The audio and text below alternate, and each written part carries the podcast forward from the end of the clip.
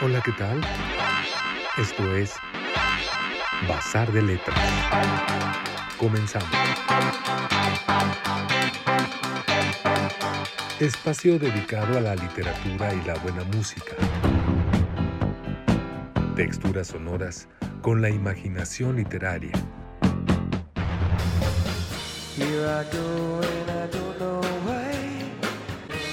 Con ustedes, Iván Ríos Gascón y Eduardo Collins.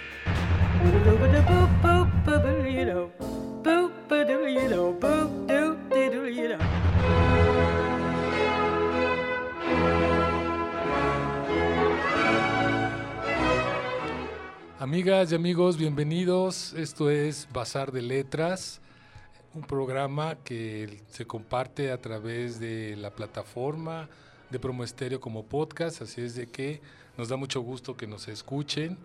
Y pues como saben, este programa está dedicado a la música y la literatura y pues estamos por iniciar una emisión con un artista invitado. Iván, ¿cómo estás? Hola, ¿qué tal? Soy yo el artista invitado. No sabía. no, es una, es una, ah. este, una disquera nuestra invitada. Ah, claro, claro. La famosa 4AD, 4AD, que no tiene nada que ver con la 4T, por supuesto, ¿verdad? No se vayan a confundir por aquellos que no les suena que por es favor, la 4D. No. por favor, no. Así es de que, pues vamos a indagar un poquito sobre esta disquera que nos pareció interesante, ¿no, Iván?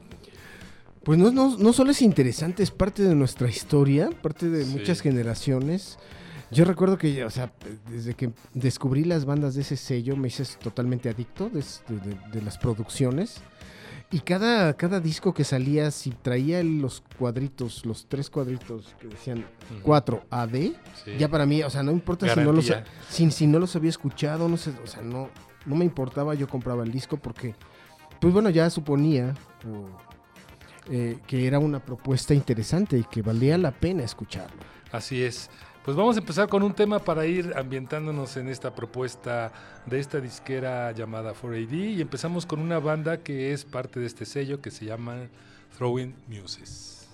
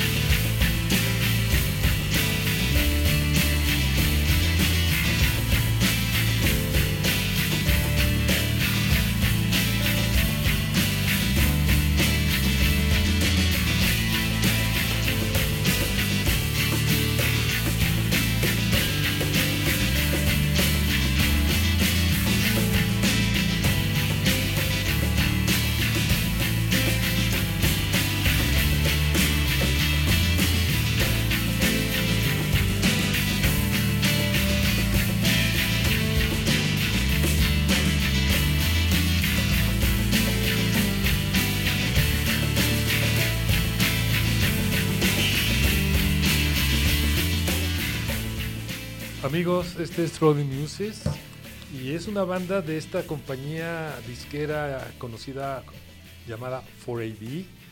Y quisiera platicar un poquito de ella, Iván, para que, para que nos vayamos ubicando. Esta es una compañía disquera independiente inglesa, fundada en 1979 por Ivo Watts Russell y Peter Kent, que bueno, pues después se incorporan un poco al proyecto de una empresa llamada Vegas Banquet Records. Y este sello es conocido pues principalmente por tener, yo diría, una buena curaduría, porque desde el principio tiene bandas muy importantes, el caso de Cocktail Twins, de Dead Can Dance, de Pixies, por ejemplo, y de This Mortal Coil, bandas que pues marcaron una época, como decía Iván, que este, que bueno, para, para los que andábamos en esos años, pues digamos en, en los principios de los años 80 buscando alternativas, esto fue realmente un buen descubrimiento, ¿no? Sí, fue, es una historia interesante porque, bueno, Watts Russell y este Kent, bueno, en Londres crean la disquera, pero tenían una, una, visión muy particular de la música que querían producir, ¿no? Ellos les, venían de la época del post-punk, ¿no? Bueno, venían arrastrando el post-punk y, bueno, todos los nuevos géneros que empezaron a salir, el new wave, la electrónica, y entonces dijeron, bueno, vamos a hacer algo más interesante, más allá de lo que los grandes monstruos discográficos están, estaban proponiendo. Y tienen la fortuna que Beggars Banquet, que es este, que en español es algo así como que el banquete de los mendigos o de los pordioseros, que ya era una, un sello con mucho más, este, más capital, más presupuesto, más organizado, pues decide apoyar a esta, a esta disquera emergente y de ahí, o sea, es una buena mancuerna porque le sirve más que nada para, para, para la expansión de sus, de, sus bandas. Sí, en efecto, los más los emblemáticos son Dead Can Dance, obviamente Cocteau Twins, este, los Pixies y This Mortal Coil que mencionas es, es una banda que está formada con, con varios eh, integrantes de los grupos que ellos les habían producido. Es como un proyecto donde se, juntan de otras bandas. Es como un experimento muy afortunado, ¿no? Aunque, aunque realmente quienes más trabajaron ahí fueron los Cocteau, los Cocteau Twins, Elizabeth Fraser que tiene una voz preciosa, una voz maravillosa, ella misma era muy bonita. Y este y junto con, con Robin Guthrie, ¿no? Que era que era su compañero, ¿no? En, en, Cocteau Twins, una, una, de las bandas más emblemáticas de este sello. A mí no sé, no sé a ti, eh, Eduardo, pero a mí los que los discos que más me gustan son eh, Heaven or Las Vegas. De Cocteau. De Cocteau Twins, básicamente, y el de High Over Hills, ¿no? Ok. Esos son los, para mí los discos más importantes, pero digamos que 4AD se hizo una, una época, una época, pero que, que además sigue, sigue vigente, sigue presente. Sí. Los mismos Pixies, que si bien no les fue muy, o sea, no tuvieron un exitazo en Estados Unidos, más bien el, triunfaron en Europa y pues, en América Latina, ¿no? Pero si bien los Pixies en Estados Unidos son menores, por llamarle de una manera, siguen vigentes y, reviven a cada rato, ¿no? El, gran acierto de, del Fight Club, la película de basada en la novela de de ay perdón mi Alzheimer pero bueno me estoy me estoy atropellando mucho eh, The Fight Club basada en la en la en la gran novela de Chuck Palahniuk al incluir eh, eh, Where is My Mind de los Pixies, de los primeros discos de los Pixies, pues entonces los revivieron. Los revivieron de tal manera que incluso este Placebo, por ejemplo, tiene, tiene unos un, buen cover de, Where is My Mind y de otras rolas, ¿no? También no sé por qué porque los y otras bandas han recurrido a esa canción como un tema emblemático y hacer covers de diferentes estilos. Sí, bueno, y Here Comes Your Man, que es otro de los grandes hits de, los Pixies, también ha tenido covers a, raudales, ¿no? No recuerdo quién es ahorita la, la chica que, interpreta el cover más famoso de Here Comes Your Man, que incluye, está incluida en, la película esta exitosísima 500 días sin ella.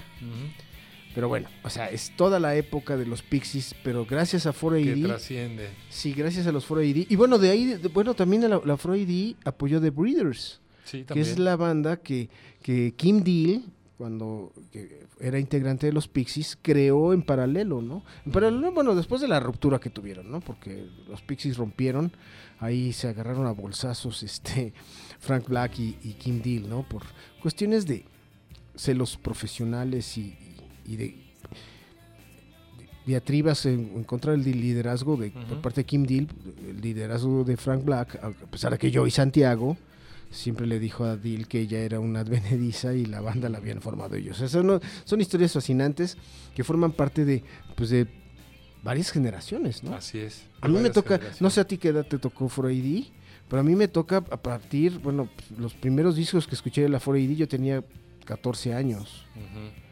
Entonces por ahí vamos, ¿no? Sí, sí. Pues, ya no hagan cuentas. hablando de estos años primerizos de los ochentas. Y vamos por orden a, a- a escuchar bandas que hemos seleccionado como, como parte representativa. Vamos a empezar con, con, con Cocteau Twins, ya que lo hemos mencionado. Y esta es una pieza muy sabrosa. Ojalá la disfruten. disfruten. Blood Beach.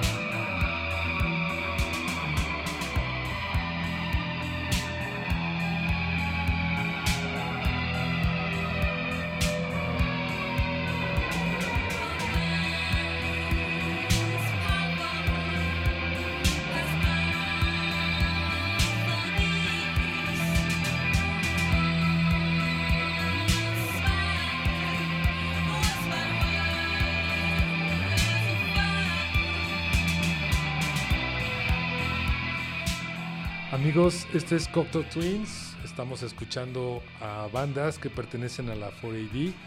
Recuerden que también tenemos en Spotify el playlist de Bazar de Letras. Así es de que ahí están todos los temas que estamos programando para que se echen un, un clavadito por ahí y puedan escuchar estos temas y otros más de programas anteriores. ¿Qué podemos destacar de Cocteau Twins, mi estimado Iván? Aparte de la voz de Elizabeth Fraser, de esta propuesta. Y de lo guapa que era. sí. Bueno, ya, ya, nos, nos, nos lleva unos años. No sabemos cómo después de tantas guerras sí. cuál es la devastación de cada quien, ¿no? Si nos vieran a nosotros, mejor que bueno que solamente es hablado. Y por eso ya cancelamos el, el- el Facebook Live. Sí, y, para y- que no vean esta. y el programa de tele. Exacto. Bueno, los, eh, se- los Cocteau surgen en Grangemouth, eh, Escocia. Una banda. Además, es un país que me encanta. Escocia, Edimburgo es una ciudad de las más bonitas de- del Reino Unido. El castillo, todo, toda la, lo que es el Edimburgo viejo, el, Edimburgo- el- el nuevo. Hay un contraste aparatoso, pero la ciudad es, es bellísima, Edimburgo.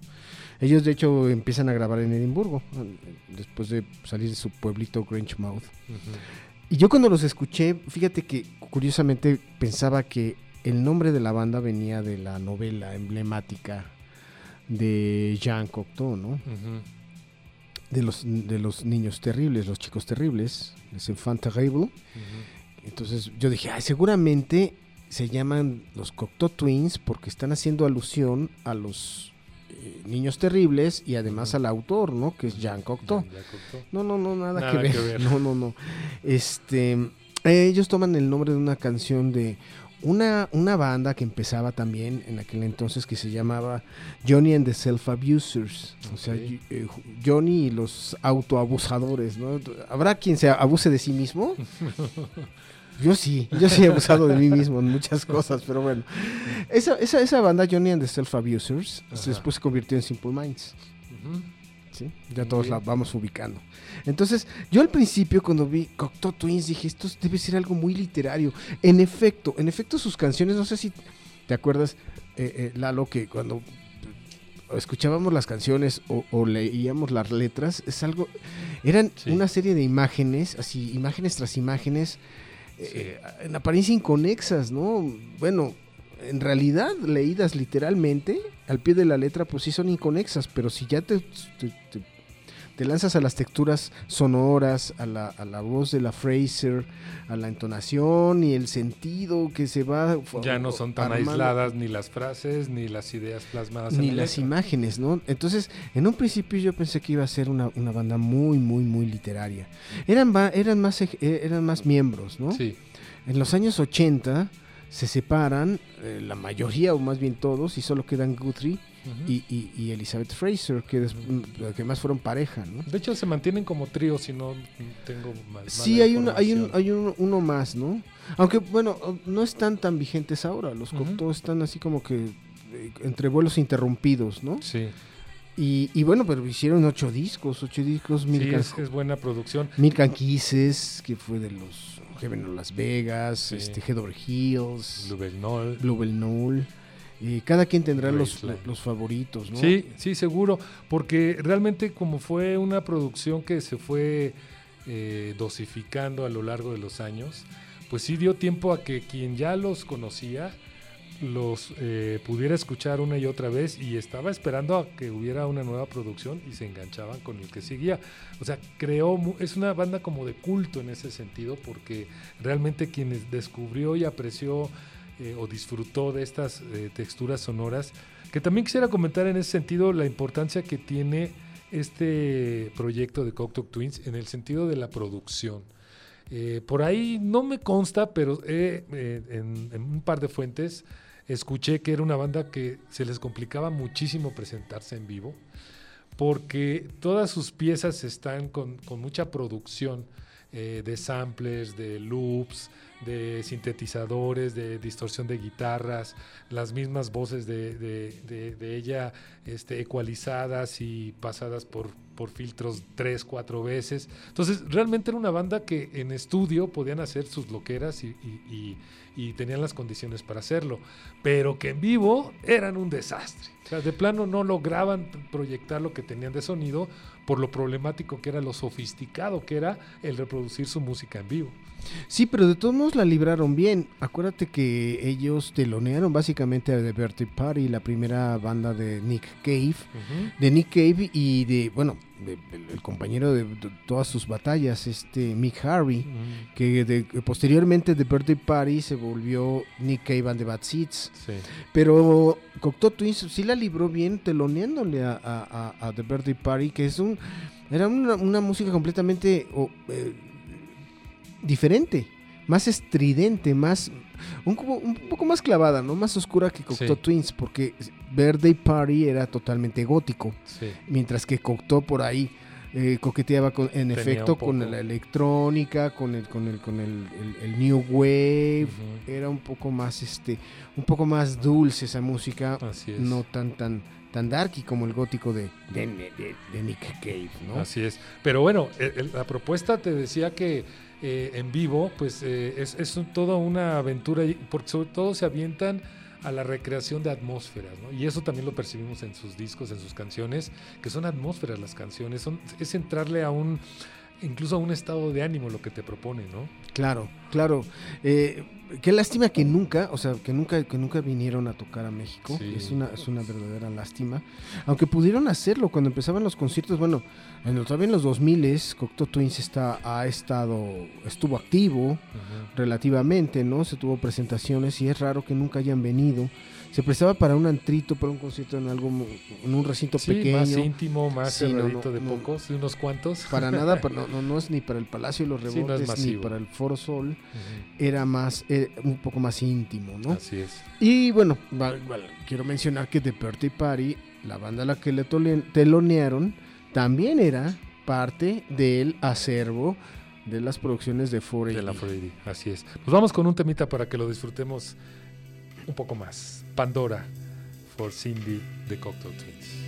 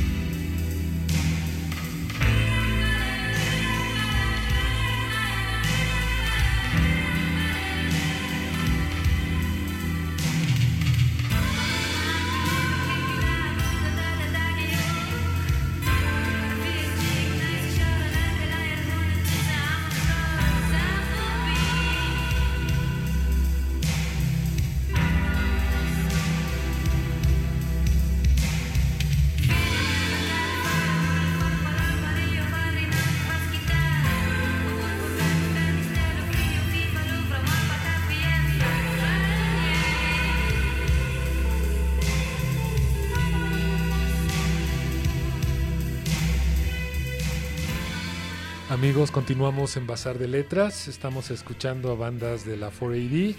Esto es Cocteau Twins, con la que pues hemos estado platicando un poco de cómo esta disquera dio paso a este tipo de bandas que con esta propuesta de Cocteau se consolida además la disquera, ¿no? ¿Qué opinas, mi, querido Iván? Sí, no, indudablemente Cocteau Twins creo que fueron la, la, la joya de la corona, ¿no? Para, usted, para usar un, un término muy Sí. british. Sí, porque, bueno, también estaba, como decíamos, eh, The Birthday Party, que es una banda australiana de Melbourne. Y luego es otra banda australiana del mismo sitio que es Dead Can Dance. Que es este, con la que pasamos ahora Exacto. a comentar. Exactamente. Y, ya- y ambas, o sea, las dos bandas así en paralelo, pues se fugan de Australia, ¿no? Ya no querían este, tocar a los, tocarle a los canguros y se van al- al- a, a- a Londres. Porque, Ajá. pues bueno, ahí de ahí es, de ahí es la disquera.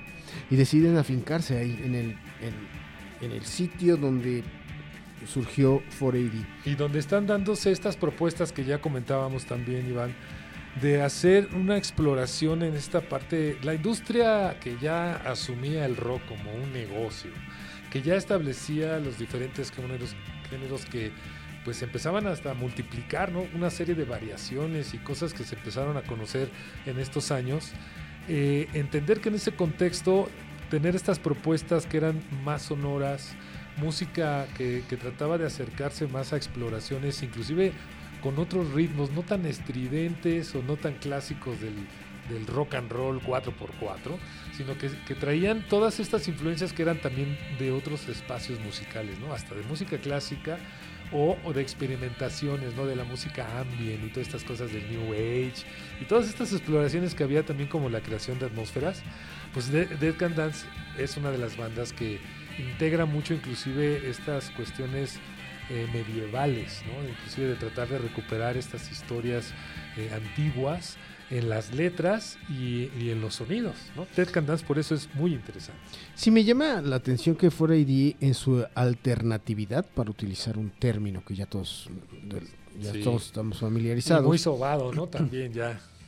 Pero bueno, en su momento Sí. era una cuestión, un espacio alternativo, un auténtico Sí, este eh, eh, espacio eh, que buscaba crear otro, otro, otra brecha, otro sendero hacia la música, hacia el rock, ¿no? sí.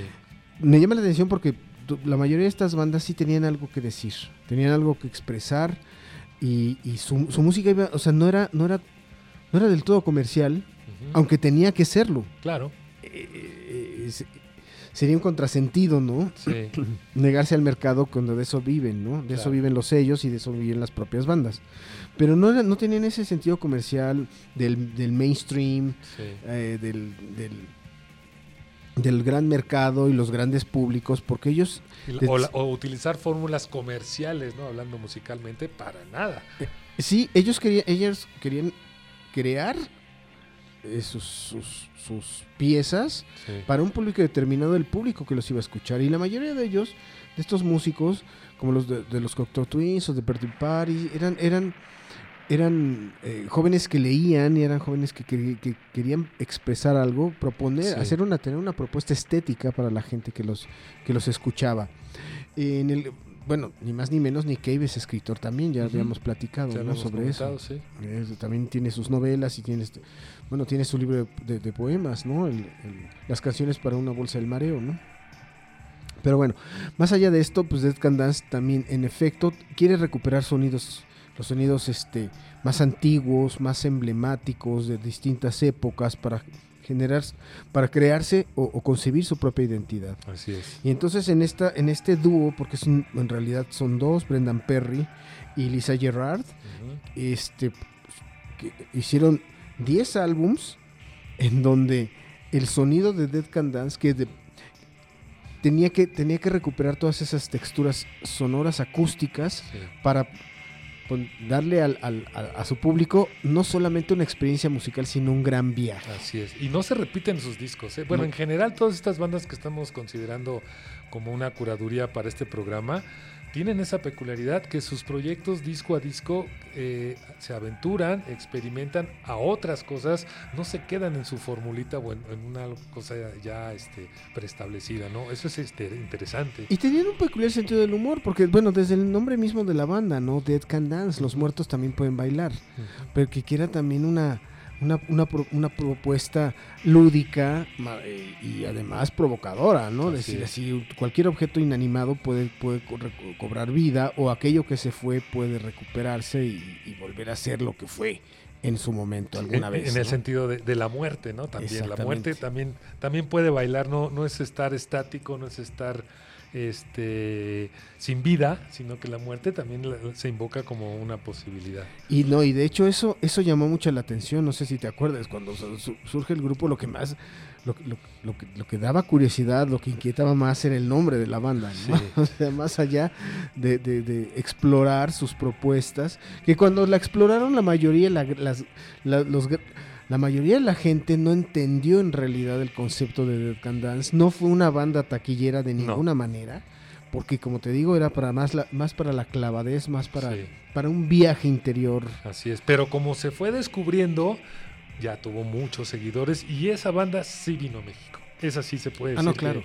Que, esa sí no, no, no, no la perdimos. Vamos a escuchar un temita callándonos nosotros para que la disfruten. Este tema que a continuación, vamos a escuchar es del primer disco, A Passage in Time, Dead Can Dance.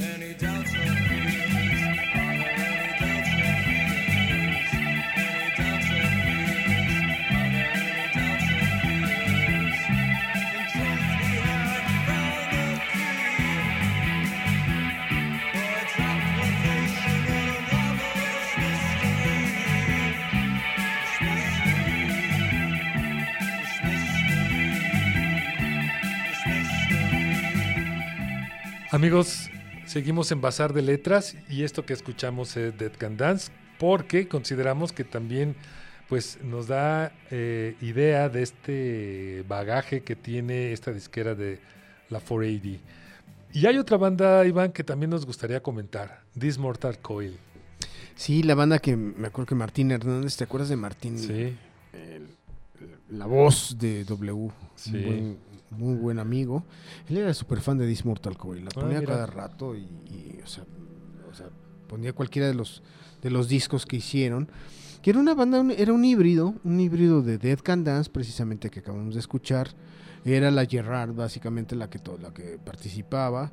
Este, Howard de Boro, Colorbox y este y, y, por supuesto los Cocteau Twins que eran los digamos que los estelares y los los, los permanentes de This uh -huh. Mortal Coil. El, el, creo que la voz de Elizabeth Fraser tenía la, la, el, la, virtud de darle un código de identidad a la, a la banda, ¿no? Uh -huh. Así como así como lo hizo con, lo, con Cocteau Twins, con This Mortal Coil, eh, también lo llevó a cabo, eh, porque le daba ese, ese espíritu. A mí yo, yo sentía que era un espíritu volátil en las músicas de esta, de esta banda, que, a ver, This Mortal Coil, dicen por ahí, ay, dicen, no, no, me, no, no, me he puesto a revisar con, este, con mucha calma, pero que el, el nombre de la banda viene de algún, algo, algún fragmento de Hamlet, ah, de mira. Shakespeare.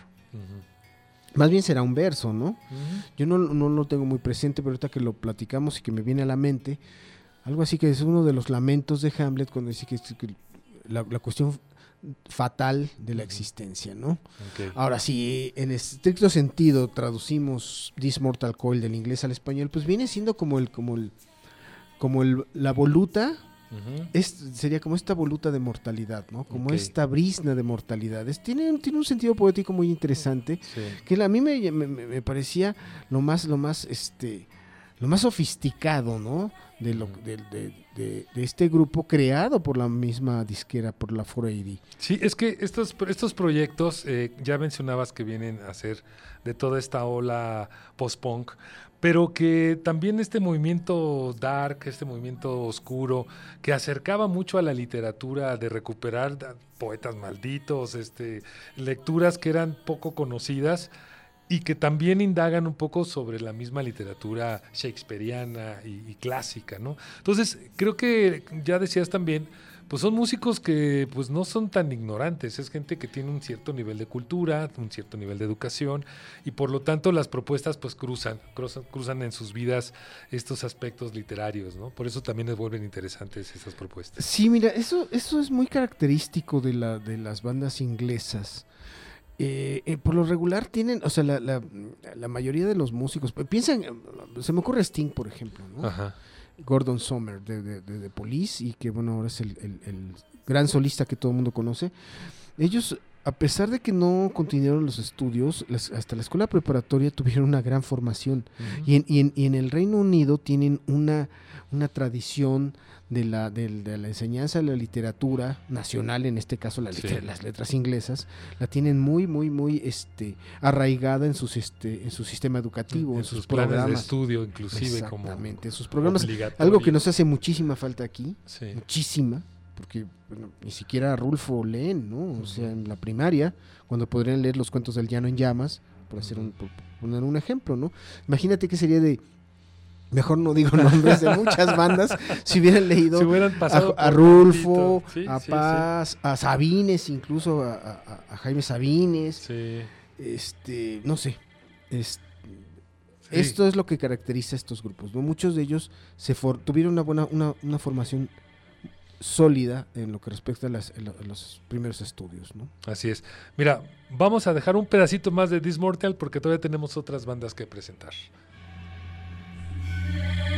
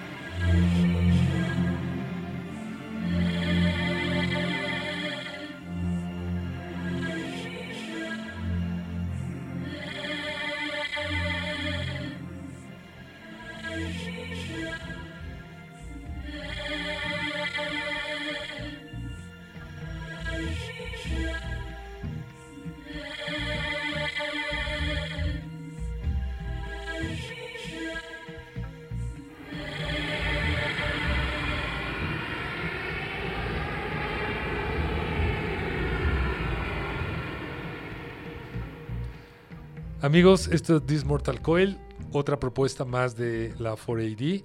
Y la verdad, les recomiendo que indaguen eh, en el sello disquero, porque de veras que hay muchas cosas muy interesantes. Aquí hicimos una curaduría tratando de poner un poco lo que nos gusta, lo que creemos representativo, pero la verdad es que vale la pena echarse un clavado. Es para todos los géneros, es para quien busca música con calidad sin los prejuicios y sin tendencias así que, ay, ese es rock bacala. No, no, no, créanme que aquí van a encontrar cosas muy interesantes. A ver, Iván, pasemos con otra banda que no la podemos dejar de mencionar, los Pixies. Bueno, que nadie diga guacala, esto es rock, por favor. Entonces, mejor que le cambien a la charrita del cuadrante. los Pixies, una gran banda, una gran banda que, que nace en Boston en, en el 86. Fíjate. No, y luego se separan, luego vuelven y ahorita están ahorita están súper activos, ¿eh? Ahorita lanzaron un disco cuando fue hace un año, el Pixies, el naranja.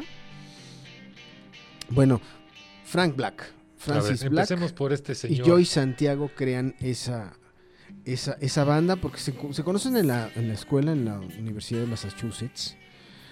Y, y bueno, resulta que se hacen, hacen una gran mancuerna y se ponen a, a- a tocar, a, can- a- escribir canciones, se ponen de acuerdo y empiezan a reclutar gente, ¿no? Entre ellos ahí llega una chava que se llama Kim Deal, que es emblemática también de la banda, es líder de otra, de otra que vamos a mencionar también, que fue parte de la 4AD. Ujú. Y, y bueno, crean este, los Pixies. Que a esta banda ella le da un toque muy especial con el instrumento, con el bajo que toca, ¿no? Exacto. Pero fíjate que yo cuando escuché a los Pixies me llamaba la atención que tenían canciones en En español. español, sí. Entonces yo, sí, yo, Isla de Encanta Sí, o Vamos. Vamos, sí.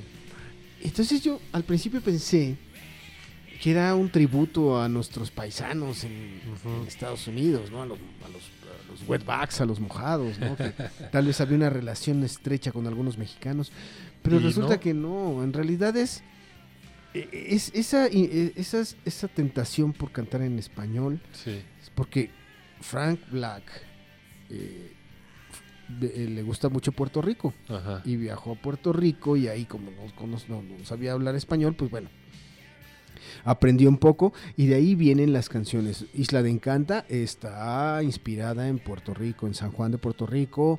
Vamos, también está, con razón, ya me- no, no me sonaba que dice, estoy sobreviviendo, esto es Ajá. chévere. Y Ajá. dije, a ver, en México no decimos chévere. Entonces dije, bueno, pues entonces hay algo raro. Pero yo en un principio sí me fui con la finta y pensé que era, que era eh, una cuestión Que- es más de- filo mexicana y no, y no boricua, ¿no? Que es de llamar la atención que Pixies eh, en sus letras en particular son muy juguetones, ¿no? O sea, son, son letras muy, son muy concretas, muy, Mm. muy cortitas, pero tienen profundidad, ¿no? No, no. Tien- Tienen, tienen un, un gran sentido las letras de los Pixies. Pues sí, pero no son tan, no son tan juguetonas, ¿no? bueno, Tienen, o sea, no, no son dramas en, en el sentido de que... ¿cómo se llama esta canción? Eh, espero que no me equivoque y tú me corriges. ¿No es Nimrod Son? Hay una canción que se llama así, es una rola de incesto. Sí, sí, sí, sí, pero me Este- refiero a la forma de cantar, la musicalidad de la Ah, banda. claro, claro. Lo hace que no sea, sea más desmadrozona, pues es, es música para echar desmadre, eso es lo que quería decir, Ajá. ¿no? En ese sentido. Ah, no, sí, claro, claro, sí es para echar desmadre totalmente, ¿no? O sea, por ahí dicen que es noise rock, ¿no? Yo- yo- yo- o sea, ¿qué es eso del noise rock, no? Eso ya es muy de muy de páginas de Wikipedia, muy de muy de nuevos críticos. Noise rock, el rock O a el- gente que le gusta Ray Conniff, porque para Exacto. decir este. Sí, sí, no, sí, música para elevador. sí. O sea, el rock es estridente por naturaleza, ¿no? Y si no es estridente, pues entonces le falta, sería un rock sin calorías. Pues sí, sí, sin la cafeína. De hecho, vamos a escuchar este temita para que eh, nos empecemos a ambientar con Pixies.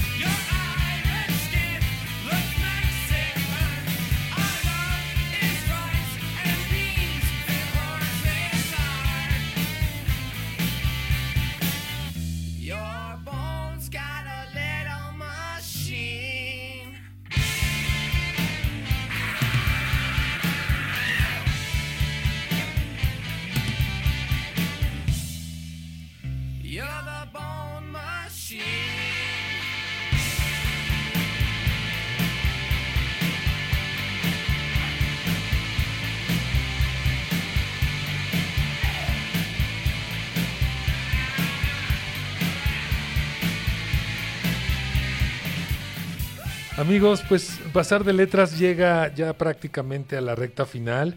Les agradecemos mucho que nos hayan escuchado. Recuerden que cualquier duda, comentario, queja, crítica, mándenme un correito. Es eduardocollins6530 arroba gmail. Y ahí con mucho gusto les daré respuesta a lo que me escriban. Iván, nos vamos, pero también creo que podemos mencionar a los Breeders. Creo que es una banda que también valdría la pena comentar. Brevemente, ¿qué dirías de ellos?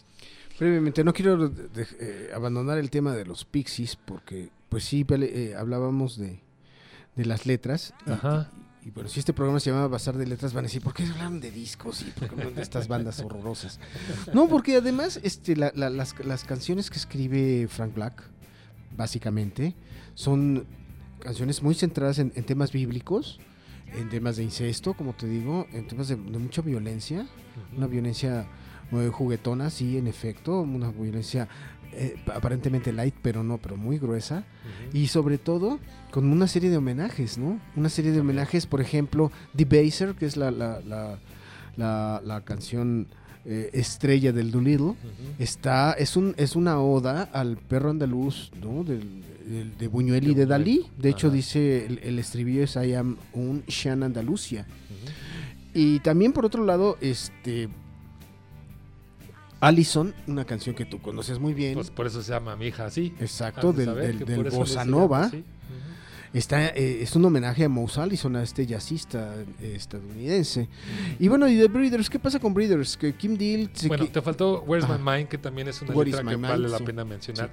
En 10 segundos. Sí, sí, sí, para redimirme de, mi eh, episodio de Alzheimer, sí, estaba hablando de, me refería al Club de la Pelea, la película basada en la novela de Chuck Palahniuk, y, eh, eh, protagonizada por eh, Brad Pitt. Bien. Where is my mind? Es una, es una, es una gran metáfora, en verdad, de la demencia. Así es. Sí. Entonces, si, ¿cómo empieza la canción, no? Con, con, el, con los pies en el aire. Y, la cabeza en el suelo, ¿no? Estás completamente al revés, ¿no? Y es cuando te das cuenta que ya perdiste la, la, cordura, vamos a llamarla así. Pero bueno, Kim Deal y Frank Black disputan el liderazgo cuando Kim Deal había llegado mucho después, cuando Joey Santiago y, Frank Black habían creado la banda. Entonces lo que, lo que ella quiere es, imponer también sus canciones, incluirlas en los álbumes, que sí colaboró mucho en las, composiciones, pero la verdad es que son más light las canciones de, Kim Deal, eran más light que las que proponía Frank Black, porque Frank Black es un hombre muy devoto, por eso tiene este muchas eh, referencias a la Biblia. De hecho, tuvo una banda por ahí peregrina que se llamaba este, Frank Black and the, y los católicos, algo así, en The.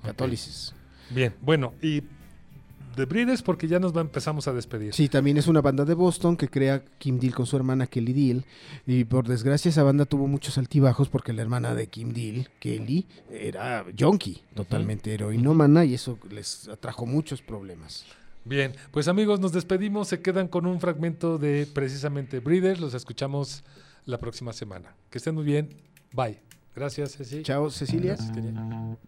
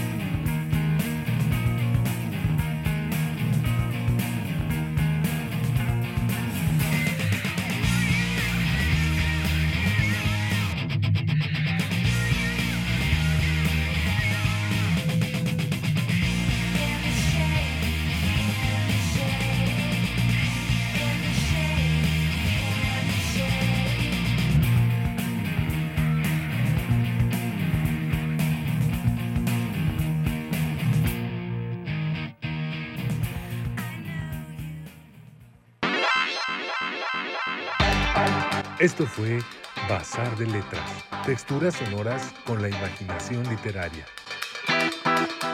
Les recordamos que pueden descargar nuestro podcast y escucharnos la próxima semana. Hasta entonces.